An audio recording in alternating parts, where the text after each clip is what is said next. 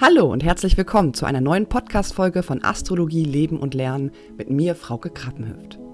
Mit unserem Schwerpunkt in der psychologischen Astrologie kannst du bei uns dein Interesse für die Sterne vertiefen.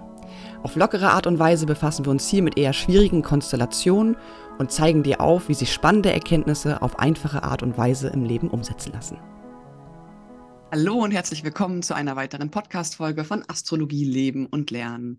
Heute wieder mit der lieben Tina. Ich grüße dich, liebe Tina. Morgen schön, liebe Frauke und alle Zuhörerinnen da draußen. Das ist übrigens, weil wir uns immer vormittags zum Podcast verabreden. Deswegen gibt es immer die morgendlichen Grüße. Genau, wir haben uns ja heute mit einem Thema auseinandergesetzt. Wir hatten ja jetzt ähm, vor kurzem, sage ich mal, die ganzen Tierkreiszeichen abgeschlossen. Also wir haben für jedes Tierkreiszeichen einen Podcast gemacht und sind damit jetzt durch und wollen uns jetzt nochmal den Planeten widmen, dass wir darauf nochmal eingehen. Und heute fangen wir dann einfach mal direkt mit dem Merkur an. Genau, weil der so schön zum Zwilling passt, ne? Genau, das natürlich auch. Passt zur aktuellen äh, Saison sozusagen. Und wir hatten ja jetzt auch gerade die Rückläufigkeit von Merkur. Und jetzt wollen wir einfach nochmal ein bisschen intensiver darauf eingehen, was der Merkur überhaupt bedeutet, wofür er steht. Und dann haben wir am Ende des Podcasts ähm, auch nochmal, so wie im letzten Podcast, vorbereitet, was der Merkur durch die Häuser bedeutet. Hier aber in Bezug auf euer äh, Geburtshoroskop. Genau, würde ich sagen. Ähm, ach so, und dann haben wir natürlich auch noch die Rückläufigkeit, auf die wir später eingehen. Genau, da wollten wir am Ende auch nochmal kurz drüber sprechen. Genau. Richtig. Genau, dann haben wir jetzt so ein bisschen die Struktur dieses Podcasts erklärt und steigen direkt ins Thema ein. Wie sagen das andere Podcaster immer, das ist der Plan, jetzt geht's los. Ja, genau. Wir könnten uns auch so einen Jingle überlegen. Ja, Merkur ist ja auch ähm, in einem gewissen Bezug sehr passend für das, was wir hier gerade machen, einen Podcast aufnehmen, denn der Merkur hat ja auch ganz viel mit der Sprache und mit der Kommunikation zu tun. Genau. Ich finde das Prinzip Verstand, Geist und Intellekt beschreibt es. Ganz Absolut. gut.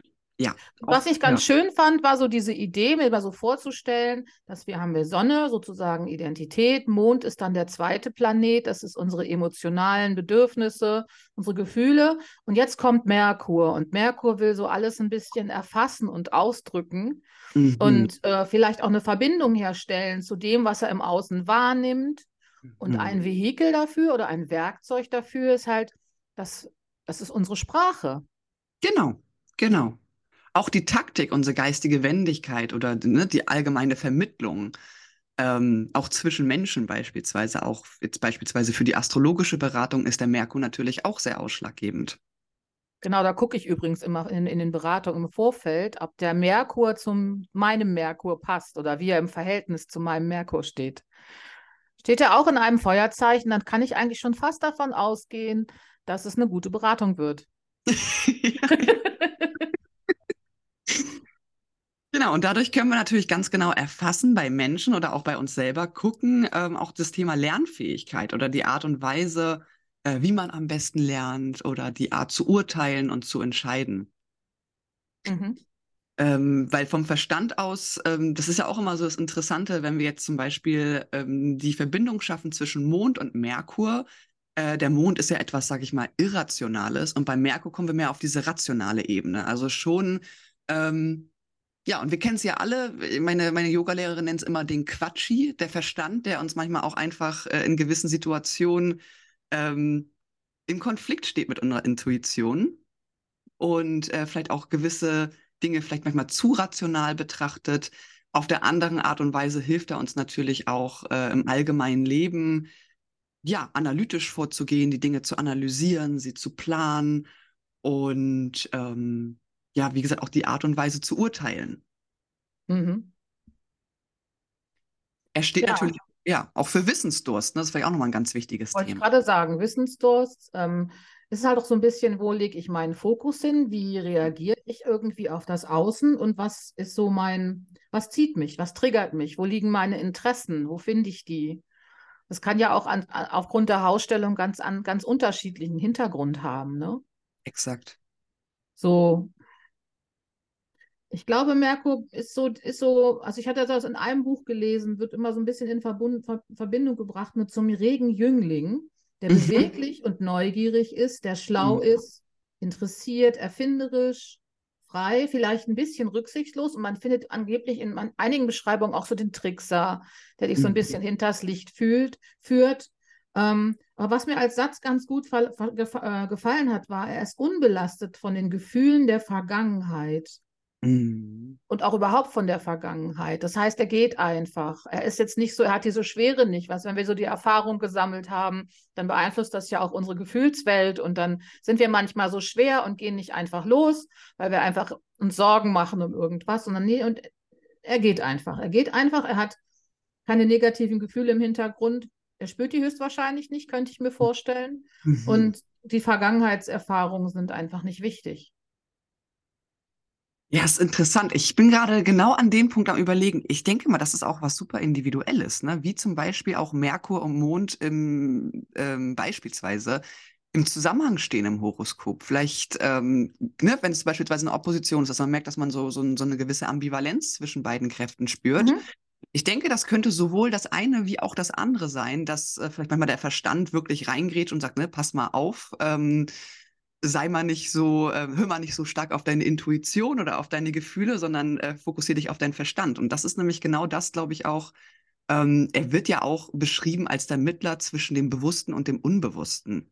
Mhm. Also seine Denkkraft führt natürlich zu Erkenntnissen oder auch zum Verständnis ähm, der Bilder des Unbewussten, zum Beispiel Träume oder diese, und da, diese Sachen halt äh, verständlich für uns zu machen. Aber ich glaube, dass das halt so ein, so ein Punkt ist, ähm, der wirklich super individuell ist, je nachdem, wie, die, wie das individuelle Horoskop natürlich auch aussieht.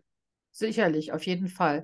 Ich finde, man kann es auch noch ein bisschen weiter runterbrechen, wenn wir mal gucken. Mhm. Merkur ist der Herrscher von Zwillinge und von der Jungfrau. Genau. Zwilling ist ja dieses lebendige Zeichen, was jetzt dieser Jahreszeit entspricht. Unheimlich viel Wissensansammlung, durch das Leben düsen, alle Möglichkeiten wahrnehmen. Ich sage, bezeichne die Zwillingsenergie ja immer so, dieser Schmetterling, der fliegt und sagt, ah, oh, pinke Blume, da will ich hin. Und dann sieht er da hinten aber schon eine blaue und denkt, ah, oh, die ist aber auch interessant. Und dann fliegt er dahin. Dann bleibt das so an der Oberfläche. Ne? Er, geht ja auch nicht in die Tiefe, sondern es ist so, hm.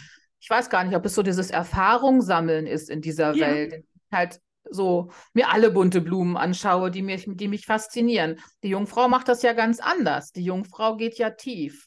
Die mhm. guckt sich die Sachen an, pickt sich vielleicht etwas raus und äh, analysiert das, nimmt das auseinander. Und wenn ich um die sprachlichen Fähigkeiten gucke, dann ist vermutlich der Merkur im Zwilling so spontan, so, er spricht halt impulsiv und geht halt raus. Und die, die Jungfrau wird abwägen, die wird sich das ja. genau angucken, bevor sie spricht und etwas sagt.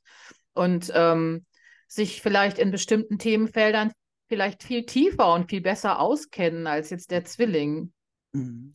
Ja, es sind zwei unterschiedliche Gebiete irgendwie, die ich da drin sehe. Ne? So dieses äh, Jungfrau Merkur eher ne, analysieren, auch von Prozessen und Optimierung und wirklich ins Detail reingehen und wirklich zu schauen, ne, wie, wie dreht hier das eine Zahnrad ins nächste.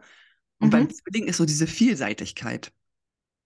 Genau, die Vielseitigkeit. Viele Sprachen lernen oder ähm, sich für unterschiedliche Interessengebieten interessieren und manchmal sich vielleicht auch so ein bisschen aufgesplittert fühlen, weil man merkt, oh Gott, das genau wie du sagst, diese ganzen unterschiedlichen Blumen, sie rauben einen so ein bisschen den Fokus und vielleicht genau. lässt man sich dadurch auch schnell ablenken. Mhm, richtig. So eine innere. Das ist total ja. spannend, dass eben der Merkur auch im Zusammenhang mit körperlicher Bewegung steht. Das hatten wir ja eben in den, dem, dem unabhängigen regen Jüngling, dass das ja auch, war glaube ich letztes Jahr in unserem Zwilling-Podcast auch drin, dass da viel Bewegung hinter ist. Also Bewegung auch körperlich. Vielleicht nicht unbedingt nach so einem Leistungsprinzip, aber mhm. eben Spaß an der Bewegung und ähm, und was du ja auch schon erzählt hast, ist halt event ist das Thema Technik, ne? Ja. Alles, was unsere Kommunikation vereinfachen kann. Mhm.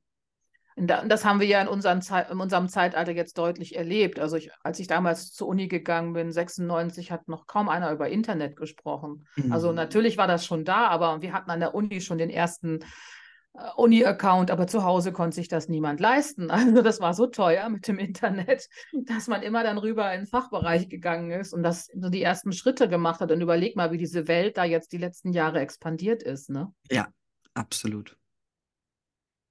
Genau, auch so dieses Sammeln von Informationen durchs Internet. Ne? Das, also es ist schon etwa, schon merkurischen Charakter, um es mal so zu sagen. Oder auch das Streben nach Wissen und Erkenntnis. Ich meine, heutzutage durch YouTube, durch Podcasts, durch ähnliches haben wir einfach die Möglichkeit, ganz schnell äh, uns in gewissen Themengebieten nochmal zu informieren, uns unterschiedliche Meinungen anzuhören. Ähm, ja, oder auch für uns selber dann nochmal zu schauen mit dem Verstand, also die ganzen Sachen auf die Richtigkeit und Brauchbarkeit zu überprüfen. Das ist ja auch eine ganz große Aufgabe von Merkur. Hm, genau, ich habe wahnsinnig viele Bücher unten im Keller stehen, mhm. wo ich jetzt aber auch denke, die müssen mal weg. Und dann habe ich so ein riesengroßes Lexikonband da unten mhm. in der mhm. Hand und dachte so, ja, braucht man sowas noch? Ne? so, aber im Endeffekt klar, ne? Warum nicht? Wir wissen nicht, was mit der Technik die nächsten Jahre passiert. Und das ist ja das weitere Problem im Zusammenhang mit künstlicher Intelligenz, finde ich, dass man mhm. ja manchmal, manchmal gar nicht mehr, weil man so viel manipulieren kann, dass man gar nicht mehr weiß, ist das jetzt so eine wahre, wahre Information, stimmt das noch oder ist das was Konstruiertes? Richtig. Na, das kann ja auch noch drinstecken. Ja, absolut. Aber das ist ein Thema, was die Zeitqualität ausmacht und vielleicht nicht unbedingt direkt Merkur. Genau, genau, genau. Aber es ist halt so, es sind, sind schon gewisse Parallelen vorhanden. Merkur ist natürlich, denke ich mal, auch nochmal ganz wichtig zu erwähnen, auch so dieses Bedürfnis zu kommunizieren, ne? beziehungsweise einfach, ähm, je nachdem, in, das, darauf gehst du ja nachher auch nochmal ein bisschen spezifischer ein, in welchem Element er steht, dass er natürlich auch eine unterschiedliche Färbung bekommt. Ne? Ein Erdmerkur genau. anders als ein Feuer, ein Luftmerkur oder ein Wassermerkur. Und das ähm, muss man natürlich hier auch nochmal ganz äh, stark differenzieren.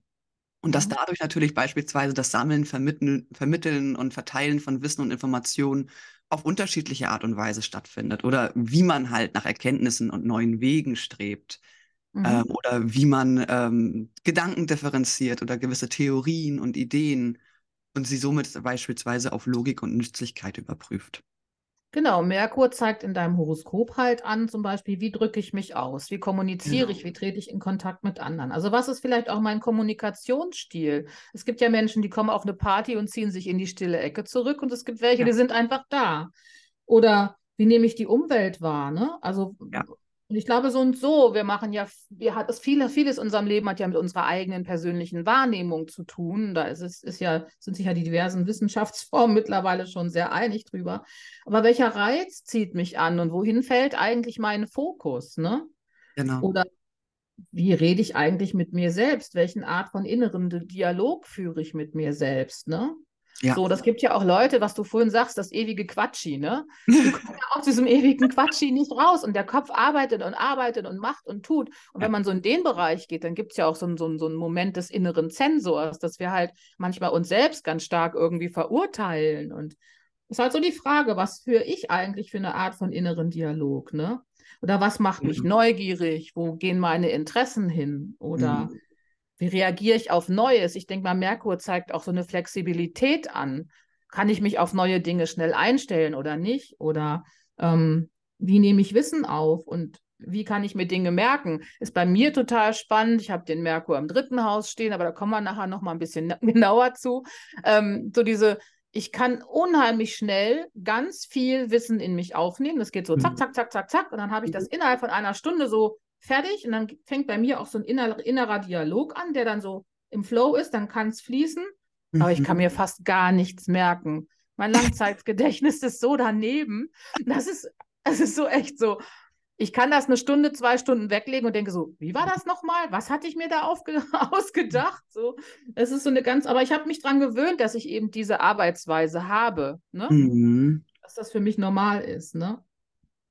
Genau, und es ist vermutlich eher, dass ich mich auch schnell ablenken lasse. Also, weil es ein neues, interessantes Thema gibt. Und das ist ja, glaube ich, auch ganz, ganz putzig, so diese, diese ausgeprägte Fülle an, an Dingen, die einen immer wieder mal so hin und her springen lassen und dann nicht unbedingt immer so einen Fokus finden lässt. Das sind so Fragen, die mhm. man sich selbst auch mal so angucken kann. Und da ist natürlich hilfreich, auch in dein Horoskop zu gucken und zu schauen, wo steht der Merkur eigentlich? Und das, was du am Anfang auch gesagt hast, wo bildet es vielleicht noch einen spannenden Aspekt? Ja, ja. absolut. Absolut. Ich fand gerade dein Beispiel mit den, ähm, ne, du gehst auf eine Party und Menschen, ne, einige Menschen sitzen eher ruhig in der Ecke und andere sind total aufgeschlossen und sehr ähm, ja, kontaktfreudig. Das finde ich klar, spielt auch in einer gewissen Art und Weise die Venus mit rein. Aber ähm, das finde ich ist ein ganz schönes Beispiel für die, die sich mit der, mit der Energie von Merkur nochmal verbinden wollen, weil das ist nämlich genau das Ding. Ähm, wie, wie veräußert sich deine Kommunikation? Ist sie erstmal, ne, ich, ich teste mich vor und brauche ein bisschen Vertrauen, damit ich mich öffnen kann? ähm, brauche ein bisschen Zeit, um sozusagen mich aufzuwärmen mhm. oder bin ich jemand, der gleich drauf los und viel reden, ne? also eher so Feuer- oder Luft betont. Ähm, ja, wir können ja noch mal ganz kurz, bevor wir in die Hausdeutung, ach nee, äh, doch, bevor wir in die Hausdeutung gehen, noch mal so ein bisschen auf unseren eigenen Merkur eingehen. Bei dir steht er im Schützen, richtig? Bei mir steht er im Schützen und im dritten mhm. Haus. Und ähm, ich finde das total spannend, weil ich weil ich das so bezeichnend finde für das, was das dritte Haus so steht. Es ist ja so dieser leichte Kontakt, diese leichte Form der Kommunikation. Und wenn ich rausgehe, ich kann wirklich mit, mit jedem reden. Ne? Ich kann auch mit dem Krähen reden und mit den Pflanzen reden und ich rede mit meinem Fahrrad und ich muss mit allen reden. Mit der Bäckerin und das ist auch so, ich stehe an der Bushaltestelle und warte auf den Bus und ich werde garantiert, weil ich vielleicht diese Resonanz habe, von irgendjemandem der Bushaltestelle wegen Kram angesprochen. Also das ist schon total putzig eigentlich. Und ich muss ehrlich sagen, ich habe den Merkur auch noch in Konjunktion mit dem absteigenden Mondknoten. Ah. Das heißt den Vergangenheitsmondknoten. Mhm. Da steckt auch vielleicht so ein bisschen was Karmisches hin. Also ich sehe das ja so im Zusammenhang mit den vergangenen, vergangenen Leben oft und denke so, dass ich da vielleicht was mitbringe, was sehr, sehr äh, kommunikativ ist, sehr viel äh, Wissensinteresse hat irgendwie und mit allen möglichen in Kontakt gehen kann. Und dass das vielleicht etwas ist, was so eine ganz vertraute Eigenschaft ist, die ich in diesem Leben mitgebracht habe. So, ja. und deswegen fällt mir das so leicht. So, und im Gegenüber liegt aber jetzt, ich gehe noch mal ganz kurz am Rande auf den Mondknoten ein, liegt der, Neu liegt der ja im neunten Haus. Und da geht es ja dann durchaus darum, diese Wissenswelt zu erweitern, Horizont mhm. zu erweitern und auch zu vertiefen, höchstwahrscheinlich, und mhm. dann auch nach außen zu vermitteln, in die Lehre zu bringen. Da denke ich immer, als Astrologin ist das gar nicht so verkehrt. Absolut, genau das gleiche wollte ich gerade auch nochmal unterstreichen, so auch altes Wissen kundzugeben. Ja. Ne, das alte Wissen, die alten Weisheiten, ne? Und jetzt gerade nochmal mit der Färbung vom Schützen, so, so philosophische Dinge, Dinge, die zur Erkenntnis führen, die einen spirituellen Touch haben, passen da natürlich total gut und auch das Wissen weiter zu vermitteln in einer ja. Lehrtätigkeit oder ne, über Gespräche, Beratungen, ähm, das passt natürlich sehr gut. Finde ich auch. Und ich glaube, ich erfülle meinen mein Auftrag langsam. gut vorstellen, dass ich früher oft noch ein bisschen, bisschen mehr so diese, diese, diese, diese oberflächliche, ich will es nicht so negativ werten, aber so diese leichte Qualität hatte und das Wissen sich eigentlich erst über die Zeit, über die Laufe der Zeit angeeignet hat. Ist ja normal. Ja, natürlich. natürlich. Und wo hast du deinen Merkur stehen? Ähm, er steht im Wassermann zusammen, in, also in Konjunktion mit Saturn im zweiten Haus. Ei. genau. Ähm, ja, also schon, würde ich sagen, durch diese saturnische Prägung, der ja am Domizil steht, ähm, ja, so pflichtbewusst auf jeden Fall.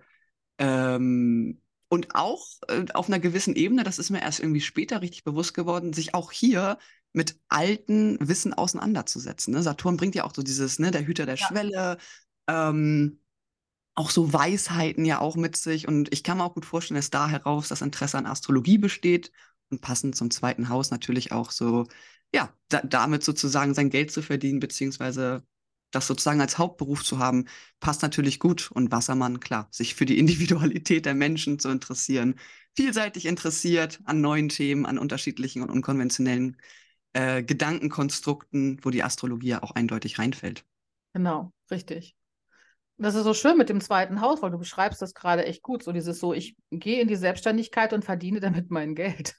Genau, genau. Also sich auch dadurch absichern, ne? Und auch so, glaube ich, dieses Gefühl zu haben, dass über den Verstand oder über die Art und Weise, wie man lernt oder denkt im Allgemeinen oder die Geschäftstüchtigkeit, die eventuell auch damit kommt, ähm, dass sozusagen ja dadurch ähm, auch ein gewisses Gefühl von Sicherheit in einem äh, implementiert wird. Darüber haben wir ja auch mal geredet, ne? Dieses Thema innere Sicherheit, äußere Sicherheit. Ja äh, jetzt Vermögenswerte rein theoretisch, wenn man es ganz grob sieht, könnten einem ja genommen werden, aber deine eigenen Fähigkeiten, die du sozusagen in dir festigst, können dir ja nicht genommen werden. Und die können dir sozusagen nachhaltig auch eine, ja, eine Form von Sicherheit geben. Mhm. Ja, spannend. genau. So, so, ein paar so zwei, zwei Aspekte, die mir so in Beratung begegnet sind, wenn Leute so Merkur Konjunktion Venus haben, mhm. dann haben sie ganz oft eine ausgeprägte schriftstellerische Fähigkeiten, sind in der Lage, mhm. ganz schöne Texte zu verfassen oder eben gut zu reden. Ja. Und was mir auch schon oft begegnet, sind so Merkur-Pluto-Themen. Das mhm. sind dann Leute, die dann auch sehr stark therapeutisch tätig sein können. Ja, definitiv mit so einem stark psychologischen Interesse oder so einem genau. wahnsinnigen ja, Verstand, der total in die Tiefe geht und vieles Verborgene sozusagen nochmal an die Oberfläche bringt. Genau, richtig. Ja, genau. ja. interessanter Planet. absolut, absolut. Vielleicht nochmal ganz kurz, ähm, ganz kurz, um einmal zusammenzufassen, für die, die es nicht wissen. Mythologisch gesehen steht der ähm, Merkur ja für den Hermes, also den Götterboten mit den geflügelten Schuhen, der mhm. sozusagen der, der Vermittler ist zwischen Himmel und Erde er wird auch gesehen als der Gott der Wege, der Reisen, Kaufleute, Handwerke, Handwerker oder auch der Gott der Sprache. Zudem wird er auch gesehen äh, als Führer der Seelen in die Unterwelt. Also wirklich auch diese Verbindung hier nochmal durch die Mythologie betrachtet, ähm, diese Verbindung zwischen dem Bewussten und Unterbewussten. Mhm, genau. Und auch Traumboote, ne? Trau Träume zu deuten beispielsweise. Also ganz interessant, da nochmal in seinem eigenen Horoskop zu gucken inwiefern da vielleicht irgendwelche Verbindungen, vielleicht auch mit dem Mond sind oder mit dem Neptun. Ähm, ja, aber manchmal fließt ja sozusagen die linke und rechte Gehirnhälfte zusammen. Ne? Dieses Rationale und sehr Intuitive. Mhm. Und auch sowas könnte man im Horoskop rein theoretisch gut erkennen. Ja, wollen wir dann mit den Häusern beginnen oder hast du dem Ganzen noch irgendwas hinzuzufügen, liebe Tina? Nö, ich glaube, das ist ja eigentlich gerade ganz umfassend beschrieben von uns, oder? ja, vielleicht eine Sache nochmal vorab, das fällt mir gerade ein. Wir hatten einen Kommentar zum letzten Podcast, wo wir auch die Häuser besprochen haben. Und da sagte jemand, es wäre schön, wenn ihr die Häuser und die Zeichen nennt. Es ist ja aber so, wenn wir die Häuser besprechen, klar wird jedem Haus ein Zeichen zugeordnet. Aber jedes Horoskop ist ja so, dass zum Beispiel im ersten Haus, was ja für den Widder steht, kann aber auch von der Jungfrau bedeckt sein im Horoskop und bekommt dadurch eine ganz andere Färbung. Ja. Wir wollen das so ein bisschen differenzieren und es ist besser manchmal zu sagen, okay, das Haus zeigt den Lebensbereich, ähm, das Zeichen sozusagen, ähm, das Gewand oder die, die, die Färbung, die sozusagen der Planet bekommt. Und das ist der Grund, warum wir in dem Podcast nur die Häuser besprechen und vielleicht finden wir nochmal die Möglichkeit, das auch nochmal durch die Zeichen zu besprechen, dass man diese beiden Faktoren dann sozusagen zusammenbringen kann. Genau, finde ich gut, dass du das nochmal erwähnst. Genau, weil, wie gesagt, Merkur im ersten Haus, was Tina gleich besprechen wird, heißt nicht, dass der Merkur wieder wieder Merkur ist. Das muss man genau, wirklich ganz stark differenzieren, weil wenn wir, sonst ist das so Wischiwaschi-Astrologie und dann hört sich irgendwie alles gleich an und genau, da müssen wir differenzieren zwischen diesen unterschiedlichen Themengebieten. Ja, dann fange ich doch mal an mit dem Merkur im ersten Haus, oder? Ja, fangen wir mal ähm, an.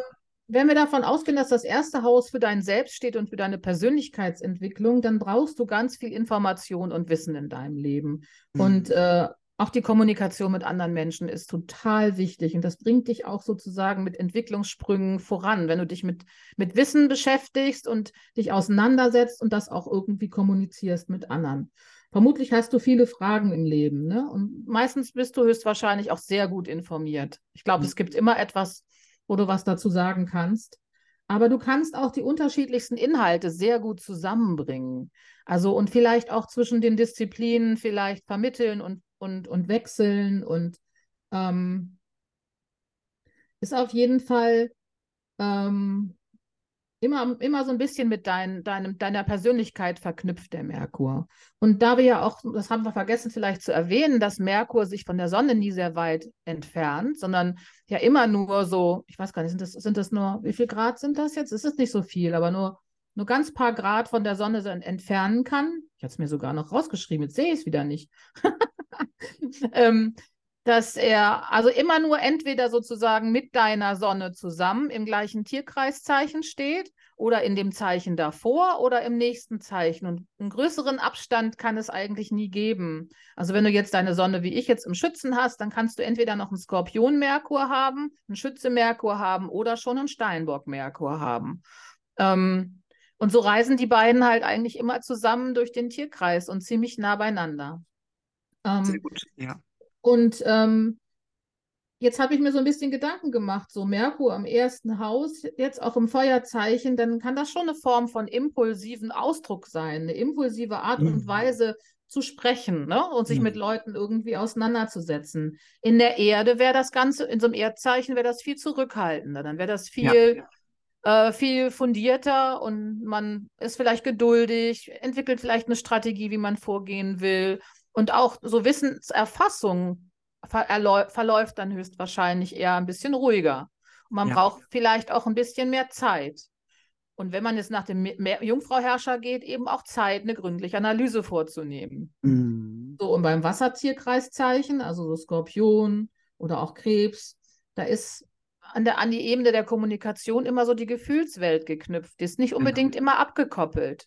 So, und dann kann das schon sein, dass, dass man, wenn man jetzt zum Beispiel traurig ist oder, oder irgendwie wütend ist, dass man dann emotional kommuniziert und so ein bisschen beleidigt ist und sich vielleicht schmollend ausdrückt oder so, könnte ich mir gut vorstellen. Ähm, mhm. Und beim Luftzeichen, jetzt so wie Zwillinge, dann ist man eigentlich schon so ein bisschen objektiv, nicht unbedingt immer so emotional und kann auch blitzartig Informationen aufnehmen und erfassen und die auch zum Ausdruck bringen. Genau. Finde ich schön, dass du es hier nochmal aufzeigst, weil man dadurch nochmal so eine ja, schöne Differenzierung bekommt, dass wir nicht, sage ich mal, alles generalisieren können, sondern dass es doch unterschiedliche Art und Weisen gibt, ähm, wie der Merkur im ersten oder auch in anderen Häusern agieren kann. Genau. Genau, äh, habe ich gar nichts hinzuzufügen. Äh, ich würde gleich weitermachen mit dem zweiten Haus. ähm, genau, also das zweite Haus, ähm, Merkur im zweiten Haus zeigt oft an, dass man, also dass du über eine Geschäftstüchtigkeit verfügst und ähm, wahrscheinlich so Einfallsreichtum und Geschick im Aufbau und im Umgang mit allem hast, was Sicherheit bietet. Das könnte natürlich jetzt hier auch einen finanziellen Charakter haben. Äh, es geht auch darum, beispielsweise äh, praktisches und ökonomisches Denken zu haben, also sich sozusagen durch den klugen Verstand sicher zu fühlen, äh, taktisch und klug auf unterschiedliche Schwankungen, beispielsweise Konjunkturschwankungen zu reagieren. Und ähm, meistens sind diese Menschen auch sehr visiert im Umgang mit Vermögenswerten. Also was mir dann dazu noch eingefallen ist, ist so natürlich förderlich fürs beispielsweise fürs Thema Selbstständigkeit, ähm, man hat meist auch ein Talent zu kommunizieren, ähm, weil das zweite Haus auch die Talente sozusagen anzeigt. Oder ähm, ja, so einen gewissen, der Verstand oder der Geschäftssinn äh, bringen sozusagen ein Talent mit, beispielsweise auch hier clever umzugehen mit Geld, äh, vielleicht auch ein sprachliches Talent oder ähm, ja, sich auch sehr zuverlässig ähm, zu zeigen und sehr geduldig. Das könnte ja auch nochmal so ein Thema sein. Genau. Also so ein bisschen so in Bezug aufs Thema Sicherheit, aber natürlich auch dadurch, dass es ein fixes Haus ist, ein festes Haus, etwas, was man sich wirklich aufbaut ähm, und was natürlich dann auch sozusagen über längere Zeit, ähm, wo man sich sozusagen bedienen kann, in Anführungsstrichen. Also das kann manchmal so ein bisschen dauern, aber dann hat es sozusagen einen festen Bestandteil, beziehungsweise bietet einfach eine Sicherheit. Da hat es eine Substanz, ne? Genau, das ist ja. das, ja. Ja, Merkur im dritten Haus habe ich schon so ein bisschen was darüber erzählt, ist sehr extrovertiert, kann ich von mir unterschreiben. Wie gesagt, mhm. rasches Denken. Nicht unbedingt Fan von klassischen Lernformen, überhaupt nicht, mhm. sondern eher dieses inspirative, erfahrene Lernen, würde ich für mich ganz deutlich unterschreiben. Alles andere ist zu langweilig und ich muss auch ehrlich sagen, dass ich, glaube ich, damals in der Grundschule daran total gefailt bin, weil das war mir alles zu langweilig und Frau Mitzgalski wollte was anderes machen. Dann hat man mich wieder zurückgeschult in den Schulkindergarten erstmal, ich, war mir zu langweilig. Ich, und das ist ja, glaube ich, was das gut beschreibt, so dieses, ich brauche die Erfahrung und, und, und die Neugier und die Inspiration und dann bin ich auch da. Ne? Ähm, ja, vielseitig, sehr vielseitig sehr informiert und interessiert, auch sehr lebhaft. Ne? Mhm. Ähm, hatte ich schon gesagt, viel Informationen aufnehmen und äh, und eigentlich hat man eigentlich zu allen Themen immer irgendwas zu erzählen. Man kann immer was beitragen. Das kann aber auch schon manchmal nur ein bisschen, bisschen leere Worthülse auch sein. Das muss nicht immer so tiefgründig äh, sein. Und manchmal ertappe ich mich auch, dass ich dann irgendwas sage und dann denke ich, hm, erstmal nachgucken. Mhm. Informier mhm. dich erstmal nochmal. Ähm, genau, und das hatte ich ja vorhin schon gesagt, so Jungfrau Merkur, jetzt auch so im dritten Haus, ist vielleicht dann nicht so, nicht so schnell, ne? Und hält sich dann eher vielleicht so ein bisschen an die richtigen Worte und genau. Genau. Was mir noch einfällt zum dritten Haus, ist so der Kontakt zu den eigenen Nachbarn in der eigenen Richtig. Nachbarschaft, ne? das noch zu pflegen oder Geschwister. Geschwister. Richtig. Genau. Oder auch ähm, die kurzen Reisen, ne? dass man mal so einen mhm. kleinen, so, so einen Trip macht am Wochenende, äh, mal irgendwo hinfährt, die Stadt wechselt, ähm, neue Eindrücke sozusagen mhm. sammelt. Richtig. Genau. Das wäre noch was, was mir dazu einfällt. Aber ja, ähm, dann würde ich weitermachen mit dem vierten Haus. Ähm, das vierte Haus ist so ein bisschen, dass das Denken sich in vertrauten Bahnen am besten ähm, manifestieren kann. Das heißt, hier geht es meistens darum, dass ein Mensch mit Merkur im vierten Haus sehr einfühlsam ist, ein tiefes Verständnis für die ähm, Bilder der Seele beispielsweise hat. Damit sind sie auch häufig äh, gute, äh, gute Deuter für Träume, beispielsweise auch Astrologie oder alle anderen ähm, ja, kreativen und intuitiven Bereiche. Also hier sieht man halt wirklich so dieses, diese Verschmelzung zwischen Merkur, dem Verstand, das Begreifen und natürlich das vierte Haus, was so einen sehr seelischen, emotionalen und gefühlsvollen Aspekt mit sich bringt. Das heißt, oft sind die Menschen auch sehr fantasievolle Geschichtenerzähler. Vielleicht arbeiten sie auch gerne von zu Hause aus. Ne? Wir brauchen mal so ein bisschen so diese Sicherheit und diesen Schutz.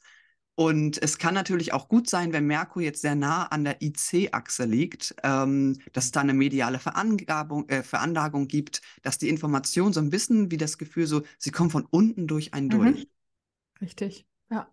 Genau, und da ist das Talent ganz eindeutig äh, die Verbindung von Verstand und Intuition. Ne? Oft ist man sehr familienorientiert und ja, bringt sozusagen so ein gefühlsvolles, äh, mütterliches und auch verständnisvolles Denken mit oder auch Herangehensweise. So, das liegt einem, das ist, ist ein starker Faktor oder starker Fokus auf jeden Fall die, bei diesen Menschen. Mhm. Vielleicht ja. nicht unbedingt jemand, der sich in der Öffentlichkeit gerne zeigt. So ein bisschen was zurückgezogen ist, das wollte ich da nochmal hinzufügen. okay. Merkur im fünften? Okay. Da denke ich so, da ist man so vom Geist her sehr stark nach den, nach den Lebensfreuden ausgerichtet. Mhm. Und ich glaube, was hier ganz deutlich ist, dass man seine, sein Wissen und seine Fähigkeiten schöpferisch ausdrücken möchte. Über Kunst, über Gesang, über Musik, vielleicht auch über die Freude am Spielen. Also ich könnte mir zum Beispiel so einen Job vorstellen, wo man so Erlebnispädagoge ist und das mhm. irgendwie mhm. gerne mitteilt.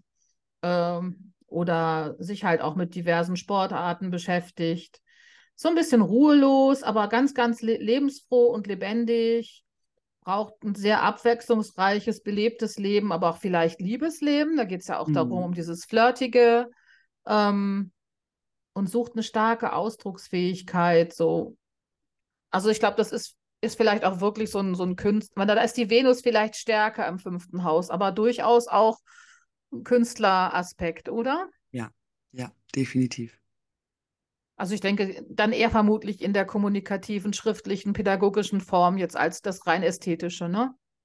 Genau, genau. Also ich, ja, ähm, schon auch eine Art und Weise, beispielsweise mit einer sehr selbstdarstellenden mhm. äh, Art und Weise äh, sich zu zeigen. Oder auch sehr auf eine verspielte Art und Weise, ne? So dieses Freudige, genau wie du sagst. Mhm. Ja. Genau, kann auch oft ein Zugang zu Kindern noch sein, ne? dass man auch mit Kindern einen guten Kontakt genau. hat. Ähm, gute, gute, Erzieher, gute. Ja. Genau. Ähm, dann das sechste Haus steht so ein bisschen für Arbeitsklugheit. Ne? Das sind so ganz oft Menschen, die so ein sehr nützliches Denken haben, die ganz genau durchschauen können, beispielsweise wie das eine Zahnrad in das nächste dreht. Das ist immer echt so ein, so ein Lieblingssatz von mir, weil das es gut beschreibt. Äh, das sechste Haus zeigt ja sozusagen auch die Systeme und ähm, hier geht es wirklich darum, ganz klar zu analysieren und ganz klar ähm, eine Ausrichtung, eine starke Ausrichtung auf Optimierung zu haben. Das heißt, meistens können sich die Menschen auch in ja, unterschiedliche Arbeitsgebiete wirklich schnell einarbeiten, sich schnell nützlich machen, finden sich meist auch sehr schnell zurecht, haben eine gute Fähigkeit, Zusammenhänge zu erkennen und sind daher auch oftmals gute Berater, weil der Geist sehr flexibel ist und immer danach ausgerichtet ist, ähm, geschickt Lösungen zu finden.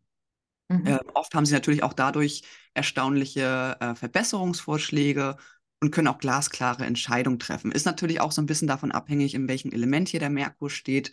Aber oft ist sechstes Haus auch dieses Thema natürlich Routine, Alltag, Gesundheit, aber natürlich auch das Angestelltenverhältnis. Mhm. Das heißt, oft ähm, beobachte ich in den Beratungen, dass diese Menschen beispielsweise auch viele Chancen haben, dass denen viel Verantwortung zugetragen wird, weil sie einfach ähm, ja sehr, sehr stark fokussiert sind auf das Thema Arbeit oder auf das Unternehmen, wo, wo drin sie arbeiten. Genau, also auch ein Talent, um größere Zusammenhänge zu erkennen, beispielsweise das Thema Gesundheit auf holistischer Ebene betrachtet, findet man auch ganz oft diese Konstellation bei Heilpraktikern, bei Osteopathen, die sozusagen ein gesamtes System ineinander analysieren und dann sozusagen den Blockaden auf den Grund gehen.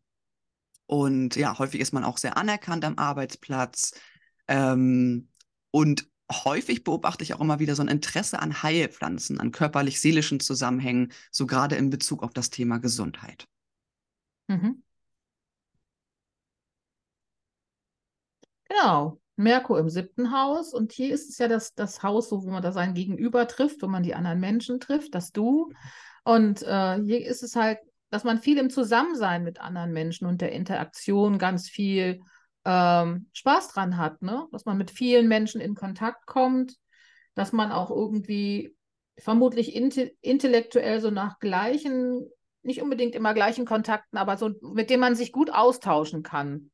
Ähm, schaut und dass man das irgendwie braucht, um ähm, ja, als, als stimulierende, bereichernde Austausch mit der Umwelt. Ähm, vielleicht auch Gefühle auszutauschen und auch diese Neugierde ähm, an anderen Denkkonzepten, die zu erfassen und zu schauen, was denken die anderen eigentlich und sich dadurch auch wieder angeregt zu fühlen. Und mit Merkur im siebten Haus, da brauchst du halt das Gegenüber, Partner, Freunde, die du intellektuell anregend empfindest. Mhm. Ähm, ich glaube, dass es hier auch manchmal ganz interessante Kontakte gibt, dass man irgendwie Menschen kennenlernt, die vielleicht einen besonderen Status hat, dass man da vielleicht auch manchmal rankommt und ähm, ja, einfach wieder so, so, eine, so eine schöne Interaktion und Austausch aufbaut. Und ich glaube, dass man dann mit Merkur im siebten Haus, weiß ich nicht, ob man dann so bindungsstark ist, könnte auch wieder so ein bisschen sein, dass viele Bindungen gleichzeitig wichtig sind. Ja, viele Kontakte. Ja, die Vielseitigkeit, aber auch wieder abhängig davon, wo Merkur genau steht. Ne? Richtig, ne? genau, in welchem Element, würde ich auch genau. so sehen. Genau. Aber ich denke, ja, dass äh, dieser, dieser Austausch mit Menschen und die Begegnung mit Menschen hier ein großes Thema ist, beziehungsweise vielleicht auch so ein Interesse an Beziehungen, an, an Partnerschaftspsychologie beispielsweise. Richtig, habe ich auch gedacht, Beziehungsthemen kann sich da, kann, kann vielleicht auch helfen, ne? Ja, auch das Thema Projektion. Oh ja, richtig so auf psychologischer Ebene. Genau, dann das achte Haus ähm, ist ja das Haus, was manchmal schwer zu greifen ist, aber der Merkur hier steht sozusagen für tiefgründiges Denken. Also oft haben mit Menschen mit Merkur im achten Haus einen Forschergeist, so eine Art faustisches Denken. Sie lieben es beispielsweise zu spionieren oder Verborgenes aufzudecken, ähm, auch Extreme miteinander in Differenzierung zu bringen. Also das heißt, so eine sehr paradoxe Denkweise und wirklich so ganz starke Betonung auf zwei unterschiedlich polarisierende Themen zu bringen. Und ähm, ganz oft ist es natürlich so, dass diese Menschen auch einen starken Drang haben, die Bilder der Tiefe zu erkunden und zu deuten. Dadurch kommt natürlich häufig ein ganz starkes Interesse an Psychologie, beispielsweise Psychoanalytik, ähm, aber natürlich auch an ein Interesse an den Themen Tod, Geburt, Sexualität, ähm, Tarot, Astrologie, Schamanismus und ja auch viele andere ähnliche Gebiete, die sozusagen gesellschaftlich so ein bisschen tabuisiert sind. Könnten auch Verschwörungstheorien sein. Also da, da, da fällt so vieles rein, wo man sozusagen versucht, etwas aufzudecken oder sich mit etwas zu beschäftigen, was ähm, ja vielleicht auf gewisser Ebene viel mit dem Spüren zu tun hat, aber vielleicht so ein bisschen verrufen ist. Aber irgendwie spürt man mit dem Merkur hier, dass äh, da ein ganz starker Drang liegt, äh, sich mit diesen Dingen auseinanderzusetzen. Ich habe gerade so ein Bild, so diese morbiden Inhalte. Ja. ja, ja. So, so sich das, da so einfach von fasziniert fühlen und sich mit diesen Themen beschäftigen. Genau. Genau. Auch eine ausgeprägte Intuition natürlich oder ein Gespür für Verborgenes, wenn man mit Menschen irgendwie im Kontakt ist und man merkt, ne, die sind vielleicht nicht ganz ehrlich, so ein in Anführungsstrichen eingebauter Lügendetektor, hat aber auch damit zu tun, in welchem Zeichen natürlich der Merkur hier steht. Ähm, ja, große Instinktsicherheit und ja, man kann tiefsinnig etwas zum Ausdruck bringen.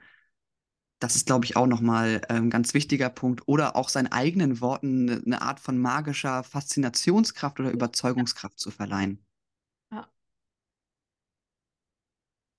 Ich habe die ganze Zeit immer so ein Bild im Kopf dazu, aber ich kriege jetzt keine Worte dafür. Ich, ich denk, vielleicht denke ich auch gerade an so eine Person. ist auch so ein bisschen so ein leicht morbides Auftreten hat und sich immer mit so Schattenthemen beschäftigt und auch eigentlich gar nicht zurückhaltend ist, immer die Dinge so auf so eine bitterböse Art und Weise zu sagen und auf den Tisch zu bringen, wo alles andere erstmal geschockt nach links schaut und denkt so, hallo?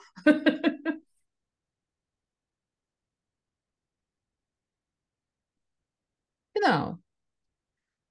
Dann habe ich das, dann den Merkur im neunten Haus und das ist einfach ganz klar. Hier ist die Fülle, Fülle an Möglichkeiten des Lebens und eben auch die Erweiterung von Sinnsuche. Na, ne? du hattest vorhin von den kleinen Reisen gesprochen. Hier sind es bestimmt kleine und große Reisen, die immer den Horizont erweitern. Entweder über ein Studium, über Lekti Lektüre, vielleicht auch innere und äußere Reisen. Es gibt unheimlich viel zu entdecken und zu erfahren und auch eben zu vermitteln. Mm. Und dahinter verstecken sich Philosophen, vielleicht Schriftsteller, vielleicht auch jetzt Priester, Priesterschaft. Ja.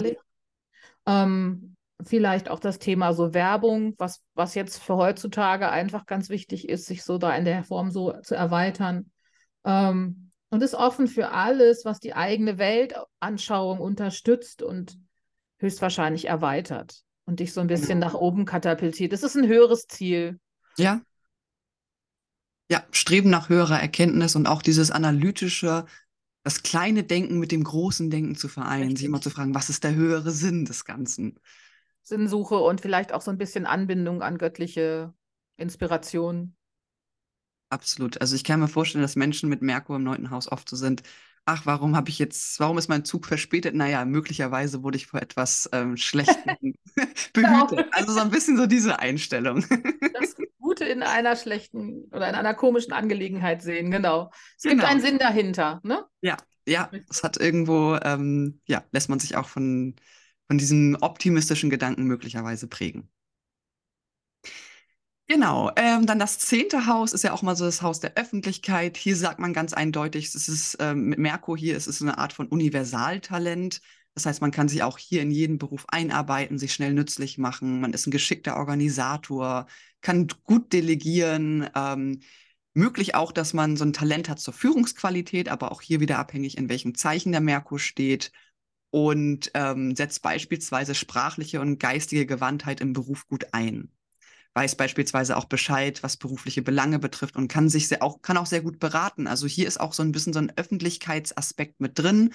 Das heißt, ähm, das könnten auch Menschen sein, die Vorträge halten, die unterrichten, die den Kontakt zur Öffentlichkeit lieben oder halt auch beruflich einfach kommunikativ ähm, tätig sind. Also irgendwas machen, wo sie sehr viel in Kontakt mit Menschen sind, wo sie sich austauschen. Ähm, ja, wie gesagt, wo sie Wissen weitervermitteln. Das kann natürlich auch sein, so eine Art Lektor. Mhm. Und ganz oft denke ich mal so, wo sie, wo sie einfach sichtbar sind, ne? Ja. Einfach im Feld der Öffentlichkeit. Genau, genau. Mhm.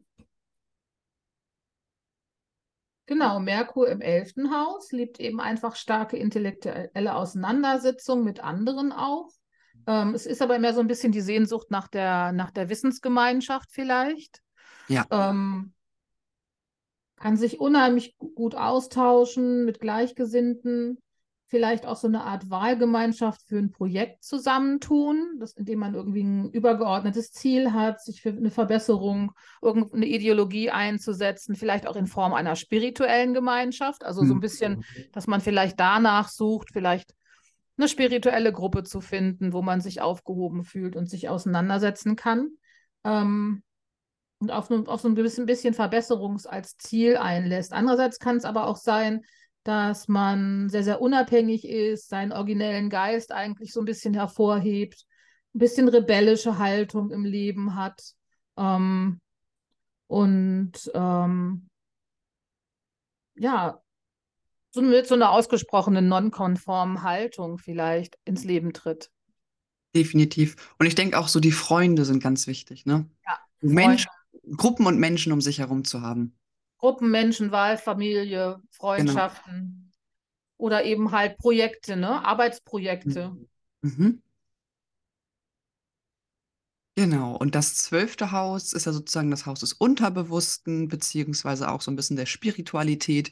Hier geht es so ein bisschen um die Forschung im Chaos. Das heißt, Menschen mit Merkur im zwölften Haus haben oft ein sehr großes geistiges Einfühlungsvermögen, ähm, können absolut verschiedene Denkrichtungen unter einen Hut bringen, weil sie einfach äh, viele Richtungen sozusagen gut nachspüren können und somit auch die Fähigkeit haben, wirklich tiefsinnig zu denken, äh, ein starkes Verständnis zu haben für das Thema Schicksal oder auch für Energien, für Träume, für Spiritualität und somit natürlich auch ähm, beispielsweise sich viel mit Themen beschäftigen, die sich so mit unsichtbaren Sachen beschäftigen, die nicht mhm. direkt mhm. greifbar sind, ne? so Energetik, Seele, Astrologie, Tarot, weil man irgendwo spürt, dass das Denkvermögen so aufs Kollektiv bezogen ist und es irgendwie überall so Zusammenhänge gibt, äh, so Fäden, die miteinander verwoben sind. Und ähm, das ist so das Bild, was ich dazu irgendwie noch bekommen habe. Ja, und dadurch natürlich auch große Zusammenhänge herstellen kann, so auf der Suche nach äh, transzendenten Erfahrungen auf einer gewissen Art und Weise. Mhm. Ähm, starkes Talent, würde ich auch sagen, ist immer anderen zu helfen und sie zu beraten, weil das Denken halt oft sehr wertfrei und allumfassend ist.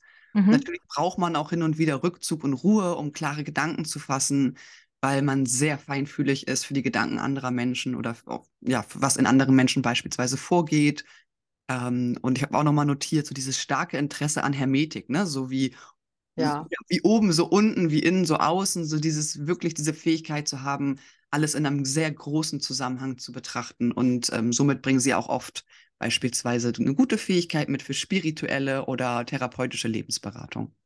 Mhm. Ich habe so in der Vergangenheit ziemlich viel Erfahrung gemacht mit mhm. Leuten, mhm. die Merkur im zwölften Haus hatten. Und die waren dann manchmal sehr also unbeschreiblich still. Mhm. Fand, also es, als, es ist so als Eindruck, ich habe zwei Mitbewohnerinnen gehabt mit Merkur im zwölften Haus und, ja. und eigentlich im Zwilling, wo du denkst, hm, müsste ja eigentlich was kommen und mhm. versackt dann so in so eine. Es ist nicht so, dass die Auseinandersetzung, glaube ich, nicht stattfindet, sondern eher im Inneren, könnte ich mir dann vorstellen. Ja. Dass man das eher so mit sich in der Stille ab, dass man da vielleicht stark mhm. aktiv ist. Ist mir jetzt mal so aufgefallen. Ja, das jetzt immer so ist, ist so eine Frage, aber ich habe das oft erlebt, dass Leute dann doch sehr nicht, also sich sehr viel, glaube ich, im Inneren miteinander mhm. ausfechten. Ja, vielleicht kann es natürlich auch sein, dass man die Sprache manchmal so ein bisschen unterdrückt. Mhm. Die Aussprache. Das kann natürlich sein. Das ist halt auch wieder so ein Thema, das könnten wir jetzt versuchen zu generalisieren, aber auch da ist einfach der Blick nee. auf das individuelle Horoskop total wichtig. Auf jeden um Fall. zu sagen, ne, so, äh, wie sind da genau die Zusammenhänge? Aber es kann natürlich so sein, auf jeden Fall. Mhm. Es kann aber natürlich auch eine wahnsinnige Veranlagung, das kommt mir gerade noch im Kopf, so für Literatur, für ähm, Lyrik, also auch sowas, so ein sehr kreativer ähm, mhm. Impuls, der sozusagen hier nochmal äh, vorhanden ist. Mhm. Genau, dann haben wir jetzt Merkur durch die Häuser besprochen. Ähm, und wollten ja auch noch mal kurz auf die Rückläufigkeitsphasen von Merkur eingehen. Generell wird er ja dreimal im Jahr rückläufig. Du hattest dir ja die Daten notiert, richtig, Tina? Genau, ich hatte die Daten notiert. Wir hatten das jetzt 21.04. Da hatten wir ihn rückläufig. Das lief dann so bis, bis 15.05. Also ist jetzt ja gerade erst wieder direkt gelaufen. Das war so auf, der, war so auf dem Stier. Mhm. Ähm, auf 15 Grad. Und jetzt kriegen wir das am 23. August nochmal wieder. Mhm war auf 21 Grad in der Jungfrau. Mhm. Das macht er dann so bis 15.09., also ungefähr immer drei Wochen. Mhm. Ähm, und geht dann so ungefähr auf, ähm, auf 8 Grad zurück. Ähm, und ich fand das total interessant, dass Merkur nun genau darauf rückläufig wird, weil dann habe ich nämlich mal, da steht mein Aszendent. Und dann geht nämlich Merkur mit der Rückläufigkeit ins zwölfte Haus zurück. Und das fand ich schon total spannend, weil ich mir wieder gedacht habe, ah, mal wieder so ein typischer Sommer, Sommer, in dem ich wieder nicht viel kommunizieren möchte. In dem ich vielleicht mich eher wieder ein bisschen zurückziehe. Das könnte man auch so, wenn man, wenn man so ein bisschen guckt, was macht der Merkur als Transit, darauf gehen wir natürlich heute nicht mehr so intensiv ein. Aber so, was macht er dann eigentlich in dem Haus, in der Zeit, in der diese drei Wochen Rückläufigkeit äh, hat? Ähm, so vielleicht ein bisschen Zeit nach innen zu gehen, ein bisschen mhm. nachdenken, was du vorhin sagtest, Träume analysieren, ne? Rückzug vielleicht ein bisschen in die Stille. Ähm, und das ist ja ganz oft so, wenn, wenn Merkur rückläufig wird, dass die Leute immer so ganz ehrfürchtig die Hände über den Kopf zusammenschlagen. Oh, Merkur wird rückläufig. So und immer ein bisschen in Panik verfallen. Ich glaube, grundsätzlich ist so ein rückläufiger Merkur nicht unbedingt immer so stark zu spüren. Aber es gibt halt Dinge, die ihm damit in Verbindung gebracht werden. Das halt, wenn die Technik versagt oder wenn äh, bestimmte Post nicht ankommt oder man keine Antwort auf Briefe kriegt oder auf Mails und das wird ja sehr stark immer damit in Verbindung gebracht. Aber ich glaube, es ist immer interessant zu gucken, welchem Haus das bei dir stattfindet. Dann hast du vielleicht eine, eine konkretere Antwort. Und dass man auch immer so ein bisschen sagt, bitte keine Vertragsabschlüsse während des rückläufigen mhm. Merkurs vorzunehmen. Ne? Ja, da teilen sich die Meinungen. Es kann ja manchmal auch, wie gesagt, sein, dass durch den rückläufigen Merkur, dass man dann doch nochmal denkt, so, ach, es ist eine gewisse, hm, ich sag mal, Reflexionsphase, wo dann vielleicht doch noch aus der Vergangenheit in den Kopf kommt und dann äh, lässt es sich vielleicht auch nicht vermeiden, zu dem Zeitpunkt, ich weiß nicht, einen Handyvertrag oder ähnliches abzuschließen, weil man merkt, ach, das war ja doch ein ganz gutes Angebot, jetzt mal so als banales Beispiel gesagt. Ah. Ähm, ja, das glaube ich immer ganz wichtig zu sagen. Wir sind nicht äh, Opfer des Schicksals, sondern wir sind Schöpfer und ähm, wir sollten uns den, den Konstellationen nicht unterlegen. Aber genau wie du sagst, einfach schauen, in welchem Haus wird es rückläufig. Viele sagen ja auch immer beim rückläufigen Merkur, es melden sich so Ex-Bekanntschaften, ne? Ex-Freunde, Ex-Freundinnen. Ähm, es kommen Sachen aus der Vergangenheit nochmal hoch. Das kann natürlich sein. Mhm, richtig. Ähm, aber es geht ja einfach nur darum, diese Dinge nochmal abzuarbeiten, damit es danach sozusagen nochmal auf eine andere Art und Weise ähm, nach vorne geht, dass, sage ich mal, vielleicht offene Baustellen nochmal geklärt werden, in Anführungsstrichen. Genau, und dass wir die Zeit sozusagen dafür einfach äh, konstruktiv nutzen können. Ich finde, so ein rückläufiger Merkur ist im Endeffekt einfach auszuhalten, auch wenn Dinge sind. Also beim letzten Mal hatten wir, glaube ich, drüber gesprochen. Da sollte ja, im Endeffekt habe ich auch die ganze Zeit immer gewartet, was geht jetzt schief, was geht jetzt schief, aber es ging gar nichts schief. Bis zum Ende, ganz zum Schluss, kurz bevor, also eigentlich, wo er schon fast wieder stationär und direktläufig war, war hier dauernd mein, mein Internet am Versemseln. Ne? Und dann kann man natürlich sagen, ach ja, rückläufiger Merkur. Mhm. Aber man kann schon gucken. Also ich denke, es ist eine Zeitqualität, wo es eben schon dazu kommen kann, dass Sachen ein bisschen ins Stocken geraten. Ne? Ja. Und den letzten Termin, den wir dann haben, ist am 13.12. Da wird Merkur nochmal rückläufig auf 8 Grad im Steinbock. Und ähm, ich sehe gerade gar nicht, also 22 Grad im Schützen ist er dann exakt. Naja, also die Zeitqualität hat er mir jetzt nicht ausgegeben. 31.12. wird ein bisschen drüber hinauslaufen, bis ja. Anfang Januar rein. Genau, genau, genau. Ja, ähm, dann würde ich sagen, haben wir den Merkur an sich ganz gut besprochen. Vielleicht auch nochmal für alle da draußen, die sich auch für die Astrologie-Ausbildung bei der Astropraxis interessieren. Wir halten ähm, ein bis zweimal die Woche so eine Info-Meetings, wo man sich einfach mal einschalten kann, äh, um so ein bisschen Informationen über die Ausbildung zu sammeln. Das natürlich komplett kostenfrei und unverbindlich. Und natürlich würden wir uns freuen, wenn ihr unseren Podcast bewertet. Das könnt ihr bei Spotify machen mit den Sternen. Bei Apple Podcast könnt ihr sogar Kommentare hinterlassen und natürlich auch auf die äh, Glocke klicken, damit ihr sozusagen benachrichtigt wird, wenn ein neuer Podcast erscheint. Weil wir, wir haben jetzt in Planung, dass wir häufiger Podcasts als nur zweimal im Monat herausbringen und genau, wollen euch jetzt äh, immer tiefer, sage ich mal, in das Thema Astrologie mit hineinführen. Wenn ihr Fragen, wenn ihr Anregungen habt, könnt ihr das auch gerne bei Spotify mit reinschreiben. Da gibt es ja jetzt so eine neue Option.